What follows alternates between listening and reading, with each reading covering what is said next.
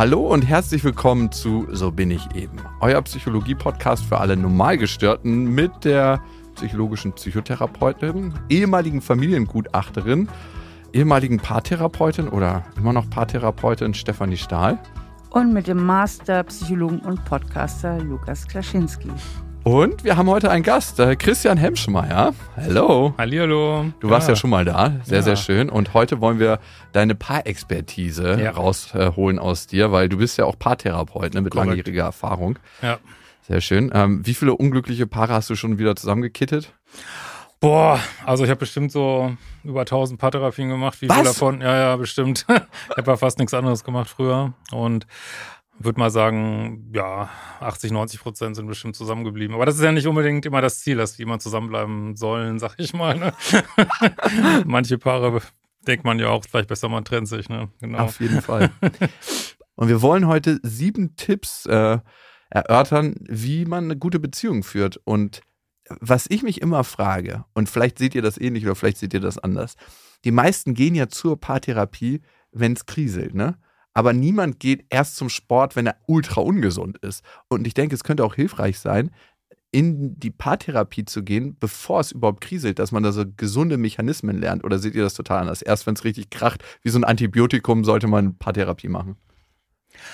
Ja, ich sehe das ganz genauso. Also oft kommen die Paare ja nicht fünf vor zwölf, die kommen fünf nach zwölf. Und ich sage eigentlich auch immer, Mensch, es ist eigentlich besser, sehr früh zu kommen, wenn die Stimmung noch gut ist, dann braucht man manchmal nur ein, zwei Sitzungen, um überhaupt wieder so ein bisschen auf die Spur zu kommen. Aber irgendwie gibt es da wenig. Also ich glaube, die katholische Kirche hat mal so ein Präventionsprogramm gestartet, was ich genau, EPL oder so ähnlich hieß das, wo die gesagt haben, okay, gleich, wenn, wenn ihr Menschen heiraten, dann geben wir denen gleich so Tools an die Hand. Aber so richtig durchgesetzt hat sich das, glaube ich, nicht. Ich finde es eigentlich eine super Idee, da schon frühzeitig was zu machen, weil man kann so viel richtig machen, wenn man gleich bestimmte Idee hat, was machen wir hier eigentlich, was ist wichtig und da könnte man wahrscheinlich die ein oder andere Paartherapie sich einsparen, ja. Geil, dann ergibt der Podcast ja total Sinn. Steffi, wie siehst du das? Ja, also ich sehe es mm, fast so, sagen wir mal so, ich meine, man braucht ja keine Therapie zu machen, wo kein Leiden ist. Ne? Also insofern würde ich das dann auch nicht Paartherapie nennen und viele Sachen, es dreht sich ja immer wieder doch um das Thema Selbstwertgefühl, wie nehme ich mich wahr, wie nehme ich die anderen wahr. Und da kann man natürlich sicherlich mit jemandem, dem man direkt gegenüber sitzt, ganz viel drüber reden und dran arbeiten. Aber da kann man auch einiges in Eigenregie machen. Einfach mal Podcast hören oder einen guten Ratgeber lesen oder so. Da fallen dir zufälligerweise deine ein. Jeder ist beziehungsfähig. Mic drop. nee, aber Spaß beiseite. Das Thema ist ja sieben Tipps, wie man eine gute Beziehung führt und wie man vielleicht auch in eine bessere Beziehung kommt, was man beachten kann. Christian, was ist für dich ein wichtiger Punkt, vielleicht der erste wichtige Punkt? Also für mich ist eigentlich alles, was so rund um Dating-Beziehungen geht, ist für mich immer dieses Thema Standards und Dealbreaker. Das Wichtigste, ich würde es heute mal ein bisschen anders formulieren, so eine Werteorientierung. Ne? Mhm. Das heißt, ich gehe in eine Beziehung an, ich habe eine ungefähre Vorstellung, was mir da so passiert oder besser gesagt nicht passieren sollte wo wir eigentlich hinwollen, welche gemeinsamen Ziele wir haben. Also gerade bei längerfristigen Beziehungen, ähm, ja, kann man halt immer nicht so auf kurzfristige Bedürfnisbefriedigung gehen. Ich kann nicht einfach immer mein Ding machen, äh, damit die Beziehung natürlich irgendwann scheitern. Das heißt, ich muss mich so ein bisschen committen zu bestimmten Werten. Das sind jetzt keine moralischen Werte, sondern einfach, was wir beide vereinbaren jetzt, wie wir unsere Beziehung äh, gestalten sollen. Und dazu ja, muss man sich erstmal bereit erklären, committen. Dazu gehört natürlich auch eine gewisse ähm, Ehrlichkeit, weil wenn ich nicht ehrlich bin, dann kann ich alles Mögliche vereinbaren und da hinten mhm. läuft der letzte Mist, sage ich mal. Und das äh, unterscheidet das, glaube ich, auch so von toxischen Beziehungen oder so Kurzzeitbeziehungen oder so, dass man wirklich ganz klar sagt, okay, wir stellen uns hier bestimmte Regeln auf, auch wenn das vielleicht erstmal langweilig ist und wenn es nur ist, wo beginnt äh, Fremdgehen, wie wollen wir miteinander reden, wie wollen wir wohnen, wie wollen wir Sexualität genießen? Und das sind alles Sachen,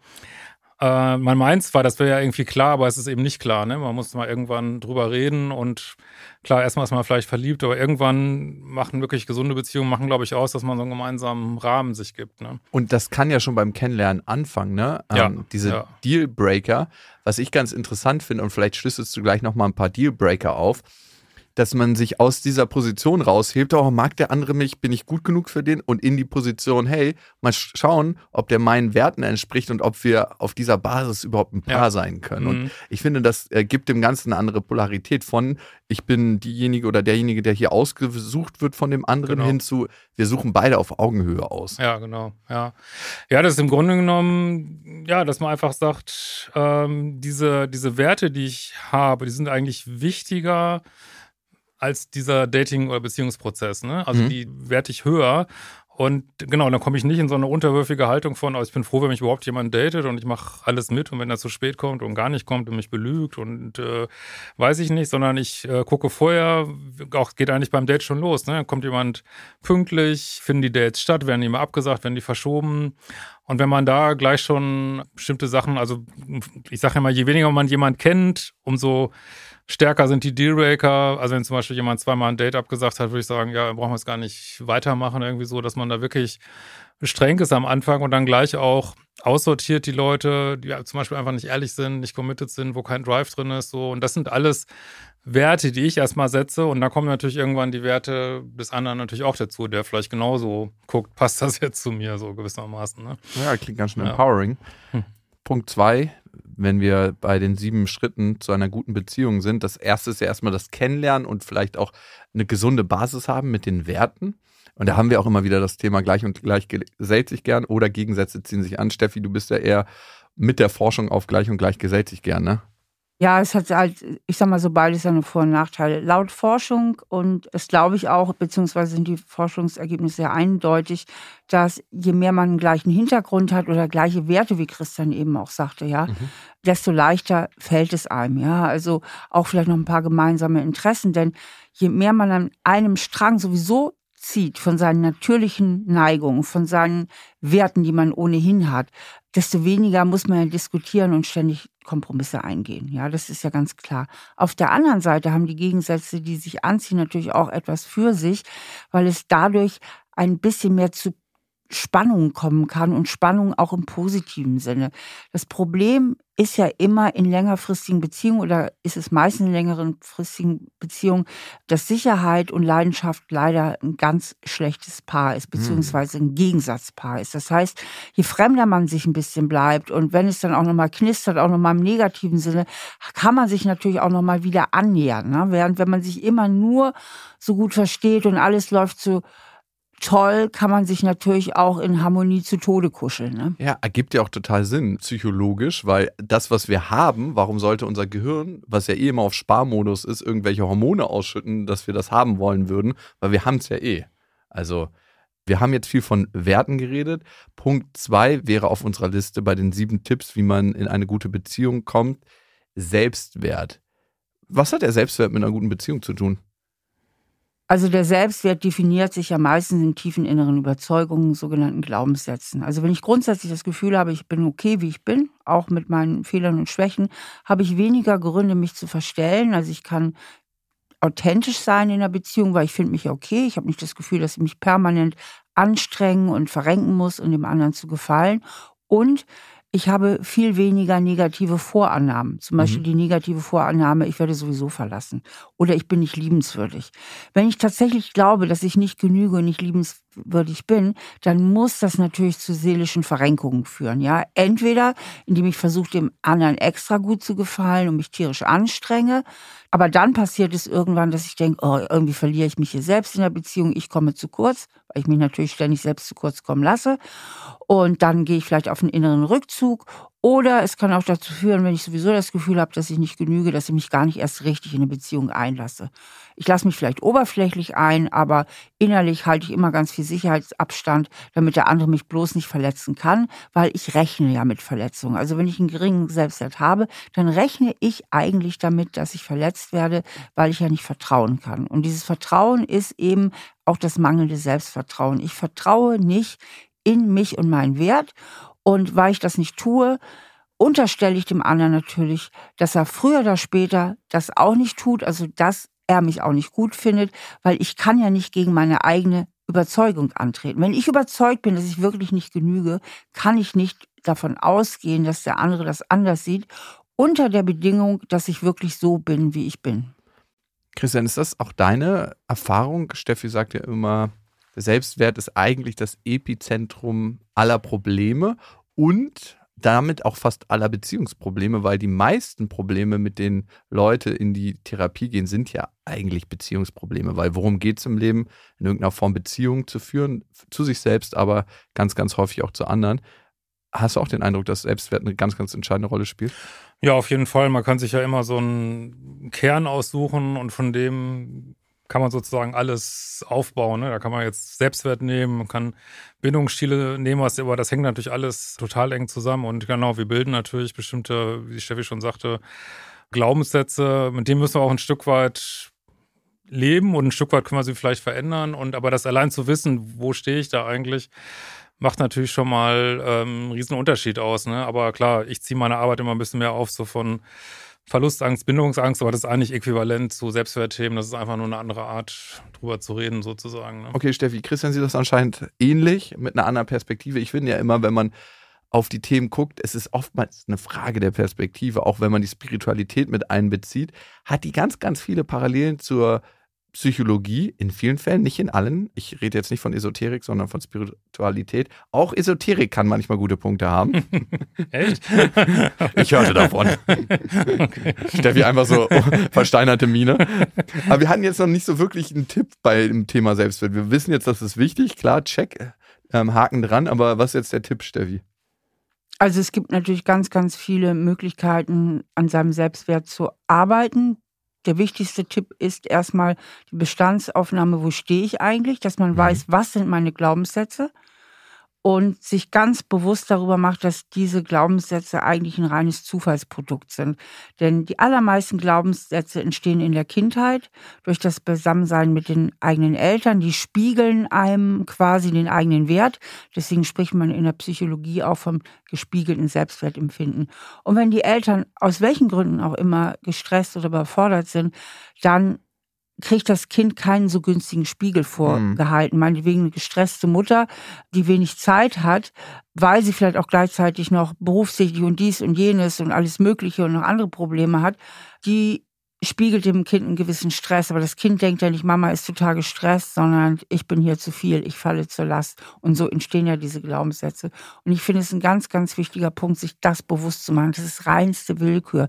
Wäre Mama entspannter gewesen, wäre Papa mehr zu Hause gewesen, hätte sie vielleicht auch noch mehr unterstützt und so weiter, dann hätte ich heute ganz andere Glaubenssätze.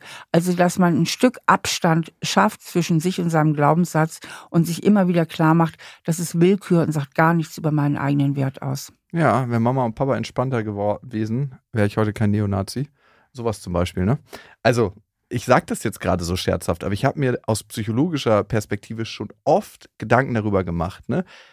Wer wären wir geworden, wenn wir bei völlig anderen Eltern groß geworden wären? Und äh, wäre es für jeden potenziell möglich gewesen, im negativen Sinne, sich zu einem Neonazi zu entwickeln, wenn wir einfach in einem ganz anderen Kontext groß geworden wären? Wie viel Genetik ist ja, das ist ja noch die nächste Frage. Ne?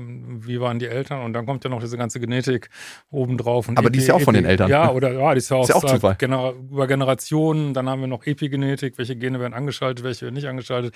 Also das, wie viel sind wir eigentlich? Genau, das, wie Chevy schon sagte, eigentlich sind wir so ein Zufallsprodukt irgendwie. Es sei denn, man sieht es spirituell und wir wollten das alles so, keine Ahnung. Aber letzten Endes, ja, das ist einfach Wahnsinn, wie auch die ganze Natur uns da prägt. Ne? Das, man denkt ja immer, die Beziehung ist in so einem luftleeren Raum, aber ich, ich habe mich auch viel beschäftigt mit äh, evolutionären Programmen und so. Das ist Wahnsinn, ne? wie viel da so vorgearbeitet ist und ja. das ist ja gar nicht so frei irgendwie. Ne? Das, ja. das heißt nicht, dass ja. wir jetzt heutzutage für äh, die politische Einstellung und das, was wir tun im Hier und Jetzt, keine Verantwortung nee, nee, übernehmen müssen. Ne? Nee, und trotzdem finde ich es total interessant, wie viel Glück ja wir gehabt haben, einzig und allein hier diesen Podcast machen zu dürfen, durch die Prägung, die wir erfahren haben, durch die Eltern, die wir hatten, durch das Land, in dem wir geboren wurden und dass da so viel Glück dabei ist, das finde ich immer, ist der Wahnsinn. Und Steffi, was du gerade gesagt hast, einfach der Zufall, ne?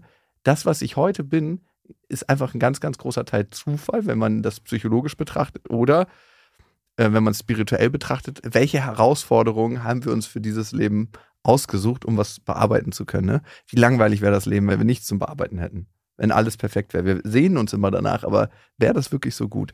Gut, aber wir wollen das jetzige Leben ein Stückchen besser machen, besonders in Beziehung. Kommen wir zu Punkt 3. Wir haben jetzt viel über Selbstwert geredet, auch schon einige Selbstwerttipps gehört. Die Frage ist, ich kann ja wahrscheinlich besser auf meine Bedürfnisse gucken und die Bedürfnisse von anderen, wenn ich einen guten Selbstwert habe. Ne? Und das hängt ja auch wieder zusammen. Ja, das, äh, also diese ersten Punkte, die bedingen sich eigentlich alle, weil ich kann ja erst sagen, was Bedürfnisse ich habe, wenn ich einen gewissen Selbstwert habe. Ne? Wenn ich also davon ausgehe, ich bin eigentlich nichts wert und ich kann froh sein, ich überhaupt jemand abkriege, dann werde ich jetzt nicht kommen und werde sagen, hier, pass mal auf, Freundchen, äh, so geht's nicht, so kannst du nicht mit mir reden oder so. Und das heißt allein schon, dass ich meine, meine Stimme finde, sage, was ich mir wünsche, ja, bedingt schon dass ich mich irgendwie mit meinem Selbstwert beschäftigt haben muss oder da irgendwas sein muss, sage ich mal. Ne? Auf der anderen Seite ist natürlich, wenn ich mich jetzt nur sage, so es muss jetzt genau sein, wie ich denke, wie das laufen müsste, dann begeben wir uns natürlich in so eine narzisstische Richtung. Also ich drehe mich nur um mich und erwarte, dass der Partner genau das macht, was ich will. Und die Kunst ist, glaube ich, in einer guten Beziehung, ja, dass beide, was manchmal auch ein Ringen ist, ne? beide sich immer wieder abgleichen, was sind meine, was sind deine Bedürfnisse und natürlich auch mit einer gewissen Empathie wahrnehmen, äh, was braucht der andere jetzt. Und ich denke immer, hat eben ab und zu mal Situationen in der Paartherapie, zum Beispiel einer sagt, was weiß ich, die wohnen in der Mitte von Deutschland, einer sagt, wir müssen unbedingt nach Hamburg ziehen, der andere sagt, muss unbedingt nach München ziehen. Und dann dieses so mal abgleichen, was sind die Argumente, warum will der eine das ne? und welche Motive stehen dahinter? Oder der eine will ein Kind und der andere will kein Kind. Und da kann man unheimlich wachsen als Paar, wenn man diesen Mut hat, diese eigenen Sachen wirklich mal einzubringen und auch nicht sofort wieder einzukassieren. Und gleichzeitig aber auch sagt, okay, irgendwo hat der andere gleichen 50 Prozent einer Beziehung und der muss auch mal irgendwie einen Punkt kriegen. So, ne? Und das ist wirklich die große Kunst, das immer wieder im Großen und im Kleinen hinzukriegen. Ne? Wie kriegst du Leute in der Paarberatung, in der Paartherapie dahin? Weil manchmal sind die Leute ja so festgefahren und das ist gar nicht so leicht von der eigenen Perspektive abzuweichen, weil damit ich möchte nicht sagen, macht man sich ein Stück weit verletzlich, aber irgendwie ist es ja auch eine Öffnung, ne? Mhm. Also es gibt so eine ganz schöne Übung, die ist eigentlich ganz simpel, die hat so das Zwiegespräch, das äh, ist eigentlich, eigentlich nur, man sitzt gegenüber, einer hört nur zu und der andere sagt, was er gerade so für Befindlichkeiten hat, so, ne? Und dann redet er fünf Minuten und dann derjenige, der zugehört hat, der sagt dann nicht gleich was dazu, sondern der wiederholt einfach nur, ich habe jetzt verstanden, das ist dir wichtig du möchtest gern 3,5% Milch trinken und nicht 1,5, also jetzt ein Witz, aber du möchtest gern mehr Sex haben, weniger Sex oder das und dies. Und dann wird erstmal durchgeatmet und dann werden die Rollen gewechselt und dann kann man so richtig üben, dieses, okay, ich höre erstmal und das heißt ja nicht gleich, dass das passieren muss, sondern ich, den Fehler machen ganz viele Paare, dass die, dass die so denken, wenn ich das jetzt verstehe, also verstehe, was der Partner will von mir, dann muss es auch umgesetzt werden. Muss es aber gar nicht. Ne? Ich kann es erstmal hören und kann sagen, ja, hier, pass mal auf, ich validiere dich, ich höre das. Und das ist meine Sichtweise und dann erstmal so stehen lassen, weil wenn Sachen erstmal so ein Raum sind, das ist ja das Verrückte in einer, in, in einer Paarbeziehung, das ist ja so ein bisschen wie das Wetter, ne? dass so eine Beziehung verlaufen auch häufig chaotisch und man weiß gar nicht, wie es kommt, dass man plötzlich ein Problem gelöst hat. Aber der erste Schritt ist immer, ich bringe es in den Raum rein und dann gucken wir mal, was passiert. Also dann, dann finden, dann treten manchmal die verrücktesten Lösungen auf, wenn man so sagt, Lösungen höherer Ordnung. Das ist eben nicht einer setzt sich durch, sondern man findet irgendeinen größeren Rahmen, in dem man dann eine neue Lösung findet. Und das ist so Wachstum ne, in einer Beziehung. Ne? Diese Übung, die du da vorgeschlagen hast, die stärkt ja einfach un unheimlich die Empathie. Und ich sage ja immer, die Empathie ist die Brücke vom Ich zum Du. Also ich kann ja umso besser auf den Partner eingehen, desto mehr Verständnis ich auf ihn aufbringen kann, also umso empathischer ich bin. Auf der anderen Seite, Menschen, die immer nur in der Empathie sind, sind oft überangepasst und leben eigentlich durch den Partner hindurch. Aus lauter Angst, er könnte sie ablehnen, machen sie ganz viel dafür und sind viel mehr beim anderen als bei sich selbst. Das heißt, dieser immer fortwährende Wechsel. Mal bin ich bei dir und dann bin ich auch wieder bei mir. Das ist eben ein ganz wichtiger Punkt in einer gelingenden Beziehung, dass ich beides kann. Ich kann sowohl empathisch sein und sagen, okay, verstehe ich, kann das nachvollziehen, habe ein Gefühl für deine Bedürfnisse und ich habe aber auch Bedürfnisse, die ich eben auch formulieren kann und für die ich auch eintreten kann. Ja, und dieses erstmal in den Raum bringen, was du gerade gesagt hattest, Christian, und ich sehe beide Punkte als sehr, sehr wichtig an, auch das, was du gesagt hast, Steffi.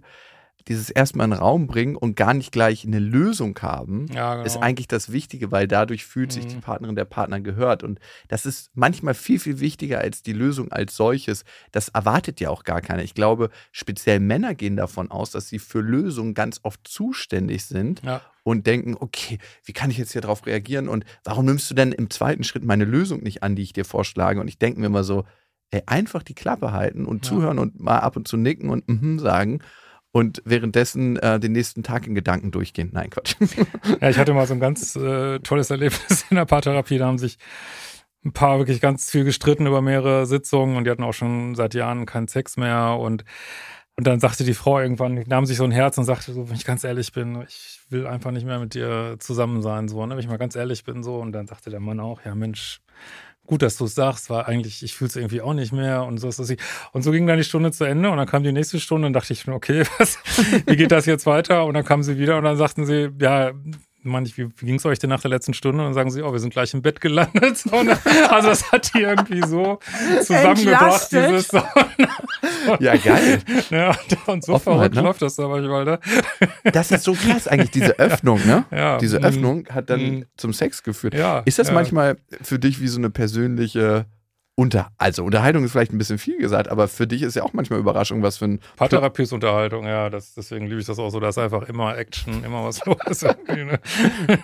Manchmal auch zu viel, aber ja, es ist halt immer zwei Menschen im Raum, die irgendwie ihre Dynamik reinbringen. Ne? Ja, da ist schon immer viel Wumme dahinter so, ne? Geil. Ja. Gut, wir waren gerade bei den Zwiegesprächen als vielleicht methodischer Tipp. Und das kann man ja auch richtig in den Alltag einpflegen als festes Date. Hey, lass uns das einmal in der Woche machen. Lass uns da einmal in der Woche irgendwie 30 Minuten Zeit für nehmen und das als Ja. Prio setzen. Da kann schon viel bereinigt werden und viele Themen auf den Tisch kommen. Meistens geht es ja eigentlich darum, ein Bewusstsein zu schaffen. Und durch dieses Bewusstsein, was geschaffen wurde, löst sich ganz viel von selber schon. Ne? Also wir denken immer, wir müssten so aktiv alles tun.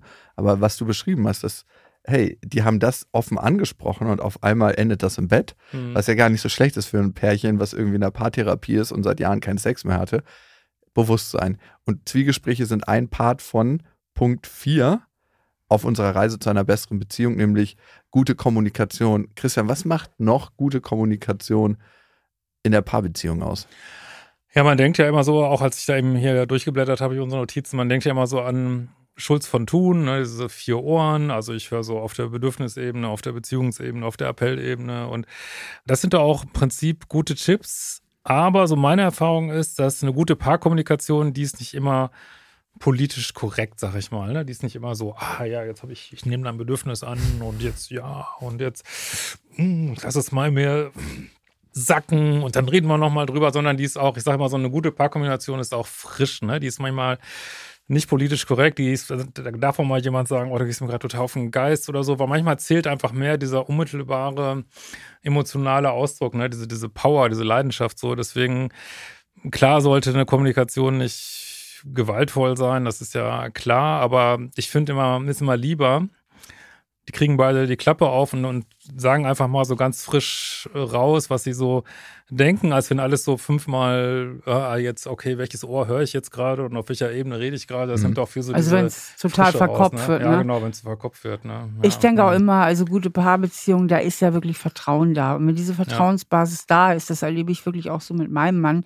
Wir hauen uns manchmal einfach mal Ja. so Dinge um die Ohren und keiner ist eigentlich richtig Ja, böse. das ist doch ne? toll. Ne? Ich hatte jetzt auf der Hinfahrt nach Berlin hatte ich die Situation, da habe ich meinen Mann allerdings auch getriggert, muss ich sagen, weil ich mal wieder zum hunderttausend Mal an seinem Fahrstil ein bisschen rumkritisiert habe, völlig überflüssigerweise.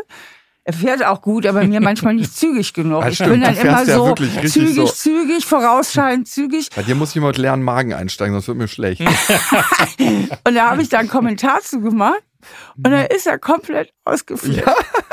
so, das kann ja manchmal, das gibt man ihm immer nicht, ne, weil Nee, er wirkt ja immer so wie der Ruhige, aber der kann total impulsiv sein. Alle halbe Jahre mal. hat richtig gebrüllt und hat, da wäre ich gerne dabei Brüllt? gewesen. Er hatte sich- ja auch er hatte sich an der Tankstelle auch was zu essen geholt. Ne?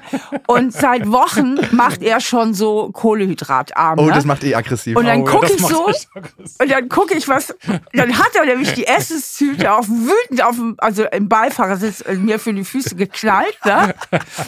Und dann hebe ich die auf und gucke da rein und sehe wieder keine Kohlenhydrate, sondern irgendwie so ein so ein rohes Stück Fleisch. und ich bin total cool geblieben und habe gesagt, ich glaube, es wird Zeit, dass du mal wieder Kohlenhydrate isst.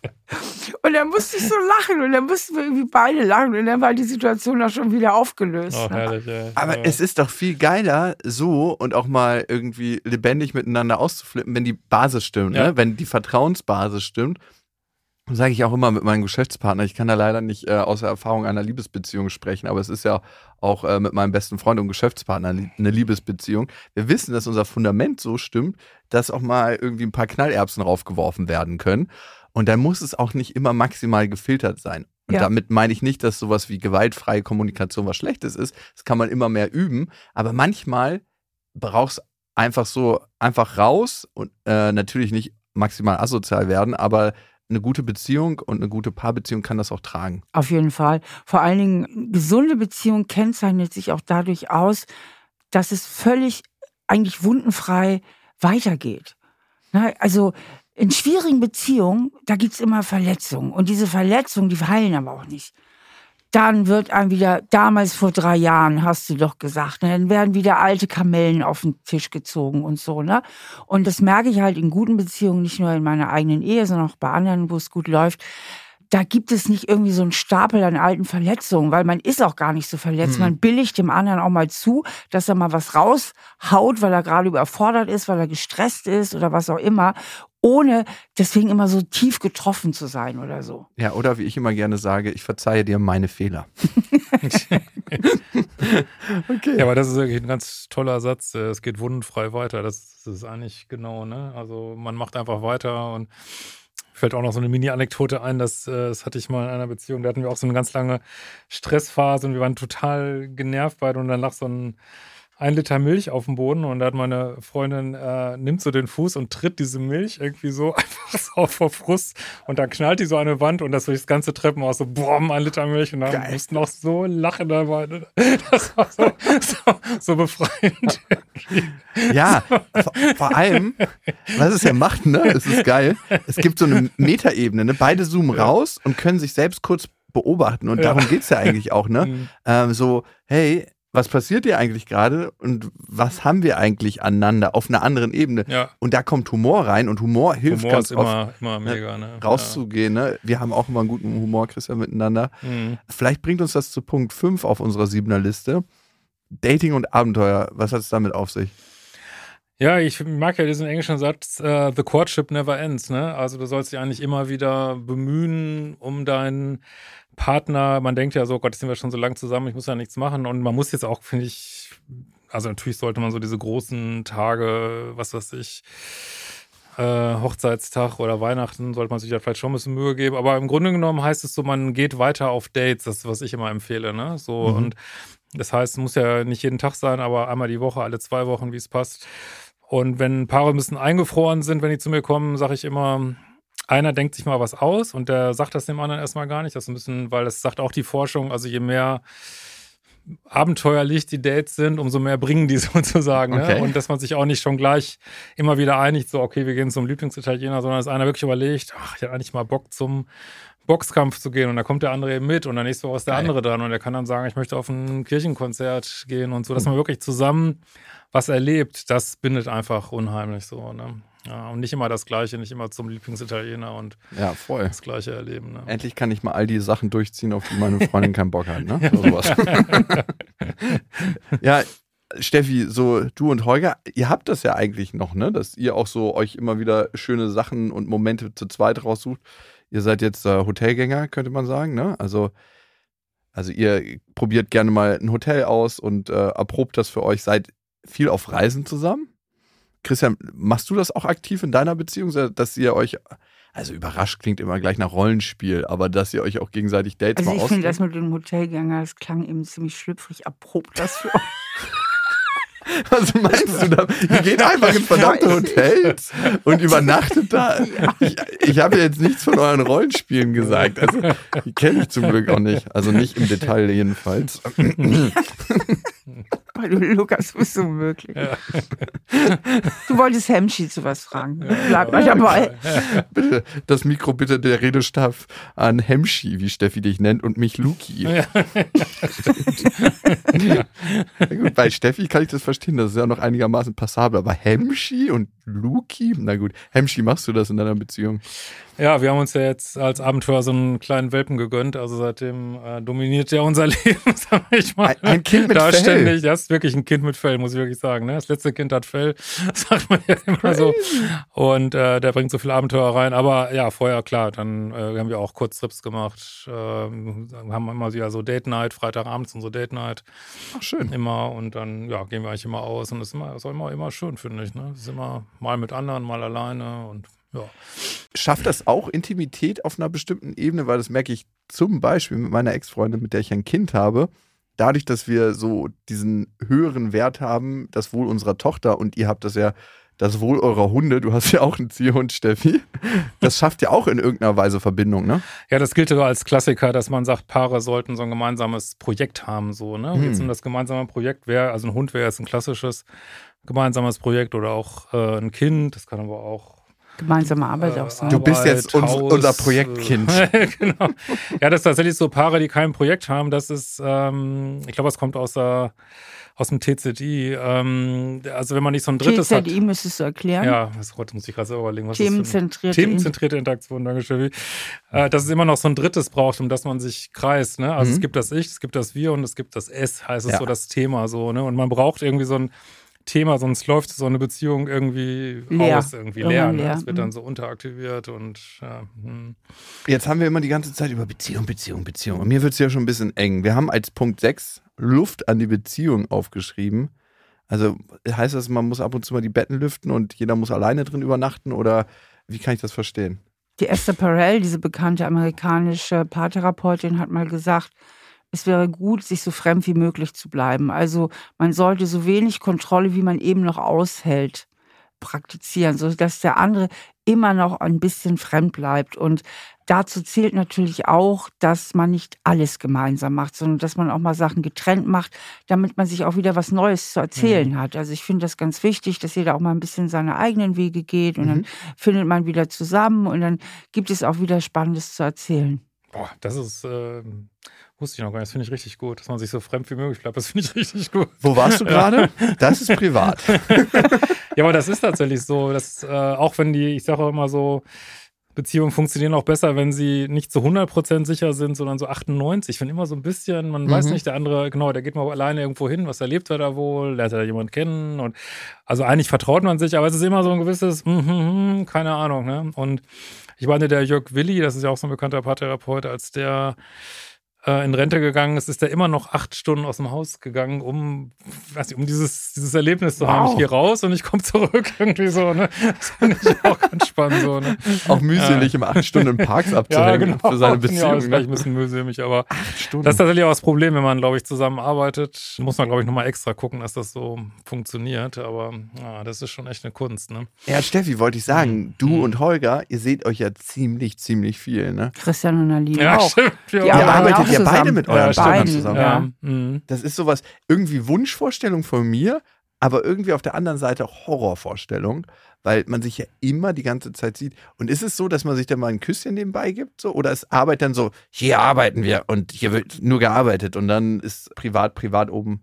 Also du hast ja deine Wohnung und deine Praxis relativ nah beieinander. Ist es denn so, dass, dass sich das vermischt oder ist ja, das geht alles so ineinander über. So mal ein Kläpschen nebenbei beim Ra Vorbeilaufen. oh, das ist so. Ah, ich ich versuche so es mir gerade nur vorzustellen. Ey. Schmierlappen? Kann ja sein, dass du dem Holger mal einen, eine gibst. Ich meine das jetzt nicht umgekehrt. Man verwechselt da nicht die Rollen. oh, das hast du gut gemacht mit der E-Mail. Danke fürs Einrichten. Dafür hast du eine kleine Belohnung. Okay, ähm, gut. Äh, Punkt 7. Und damit sind wir vielleicht an einem Punkt, den viele vermissen. Also zum Beispiel kriegen wir viele Hörermails, hey, und die kommen meistens so nach zwölf oder 18 Monaten ganz auf mysteriöse Art und Weise. Der Sex lässt nach in der Beziehung, alles lässt nach in der Beziehung. Und Punkt 7 auf unserer Liste ist die Chemie erhalten. Ich glaube, die beste Antwort darauf, dass es eine Illusion ist. Christian sieht das vielleicht ein bisschen anders. Ja, ist auf jeden Fall, ich würde auch sagen, das ist immer so ein ständiger Widerstreit. Ähm, also das ist, wir haben ja so ein Kontinuum. Ne? Auf der einen Seite sind so toxische Beziehungen, ganz viel Chemie, ganz wenig Kompatibilität und dann haben wir so die super sicheren, vernünftigen Beziehungen. Und wenn es zu sicher ist, also das hat Steffi schon, hat sie, glaube ich, am Anfang eben auch gesagt, das steht immer in so einem gewissen Widerspruch, ne? Mhm. Also diese Sicherheit zu diesem Abenteuer. So. Und dann haben wir ja auch noch, ähm, gibt es so interkulturelle Untersuchungen, dass wir Menschen, zumindest so in dem Alter, wo wir uns fortpflanzen, dass wir so ein Vier-Jahre-Schema haben, so, ne? Also nach vier mhm. Jahren ja, es ist nicht, dass jetzt alle Beziehungen nach vier Jahren auseinandergehen, offensichtlich nicht, aber es scheint schon so ein bisschen angelegt zu sein, dass der Mensch so ein bisschen neigt zu diesem seriellen, sag ich mal. Und äh, ja, das ist gar nicht so einfach. Und man kann natürlich immer wieder versuchen, diese Spannung reinzubringen und alles, aber dass das irgendwie weniger wird. Und ich würde auch sagen, man kann nicht erwarten, dass sich so eine ständige Dopamingetränkte immer durch die Betten hüpft und gleichzeitig total sicher. Das kann man einfach nicht. nicht erwarten. Irgendwie. Ne? Und ich finde, ja. viele Paare machen sich da einfach auch so einen unnötigen Druck. Mhm. Ne? Also, ähm, Gibt ja noch andere Genussquellen, ne? Also muss man ja einfach sagen, ne? Gute Hotels, Essen, Urlaube. Ich sage es jetzt ja nur mal so. Ähm, ich meine, das ist ja auch wieder eine Werteentscheidung. Ich kann ja. natürlich sagen, ich will das unbedingt haben, dann kann ich aber vielleicht keine 30-jährige Beziehung haben. Ne? Da muss man halt gucken, äh, was man will. Ne? Das ist ja auch, ja. Ist auch eine Werteentscheidung. Ne? Und vielleicht kann man die Chemie auch ein bisschen frisch halten mit dieser Privatsphäre. Bleibt euch so fremd wie möglich und so vertraut wie nötig. Also was ein bisschen hilft, ist so, das nenne ich immer so riskante Kommunikation. Also je mehr ich auch mal Sachen mache, ähm, wie soll ich mal sagen, zum Beispiel indem ich sage, du, ganz ehrlich, Sexleben ist mir viel zu langweilig und ich denke drüber nach, wenn jemand jemand anderes was anzufangen. Ich habe es aber nicht gemacht oder so. Also indem ich wirklich Aha. so Risiken eingehe, da bringe ich wieder sehr viel Spannung rein, ne? Oder, oder ich würde noch ein bisschen umziehen nach Neuseeland oder, oder ich, also, und je mehr man immer so dieses Play it safe macht, ne? Also bloß, bloß nichts aufwühlen und äh, das ist wirklich so ein Killer von Sexualität, ne? Tatsächlich. Ne? Aber wiederum ja. auch ein Killer von Sicherheit. Ja, irgendwo ist die Decke immer ein bisschen zu kurz, ne? Aus der Nummer kommt man, also ich würde sagen, jede Beziehung tendiert so in eine Richtung, ne? Also ja. das, ja. Die menschliche Beziehungsserie geht über vier Jahre biologisch gesehen. Wie lange geht deine Serie schon, Steffi? Schon viel, viel länger, ne? Ja, wir hatten jetzt den Hochzeitstag dieses Jahr. Aber ihr wart ja nicht gleich verheiratet am ersten Tag, ne? Nee, aber wir haben relativ schnell geheiratet nach einem Jahr. Wer hat wen dazu überredet? Ich musste natürlich betteln, ich bin ja schwer vermittelbar. ja, ja. Aber Holger hat dir schon einen Antrag gemacht, oder? Ja. Okay, ich lasse den Rest in meiner Vorstellung und äh, wir treffen uns ja heute Abend, da frage ich nochmal explizit danach. Ich frage einfach Holger, der erzählt mir das bestimmt. Und wie lange bist du jetzt mit deiner Freundin uh, zusammen? Wir haben jetzt drei Jahre. Uh, das vierte jetzt Jahr. kommt das vierte, ja, ja. Aber ihr habt ja jetzt euer neues Projekt, den Hund. Wir haben jetzt das, den Hund, genau. Ja, Christian, vielen, vielen Dank, dass du ja, mal wieder unser Gast Anlage. warst. Es ähm, ja. macht immer Spaß mit dir und ist sehr informativ und ich liebe es mit zwei äh, Leuten in einem Studio zu sitzen, die intensiv Paare betreut haben. Ja. Äh, da kann vor allem ich für mich noch sehr, sehr viel mitnehmen. Ihr findet Christian übrigens auch auf Instagram, Liebeschip, ne? Mhm. Einfach eingeben. Steffi findet ihr auch natürlich, äh, Stefanie Stahl und mich findet ihr auch, Lukas.Klaschinski. Und äh, ja, wenn ihr das Thema Beziehung oder das Kind in dir bearbeiten möchtet, dann empfehle ich euch sinnsucher.de. Da sind zwei Online-Kurse von Steffi für euch bereit. Ihr bekommt 20% Rabatt mit dem Code Podcast20. Alles auf sinnsucher.de und das Ganze auch ähm, nochmal in den Show Notes. Ich hoffe, wir hören uns beim nächsten Mal. Bis dahin. Ciao, ciao. Tschüss. Tschüss. Ein Podcast von AudioNow, produziert von Auf die Ohren. Schnitt Jonathan Raue, Recherche Annelena Leidenberger und Antonia Bose, redaktionelle Leitung Anne Groß.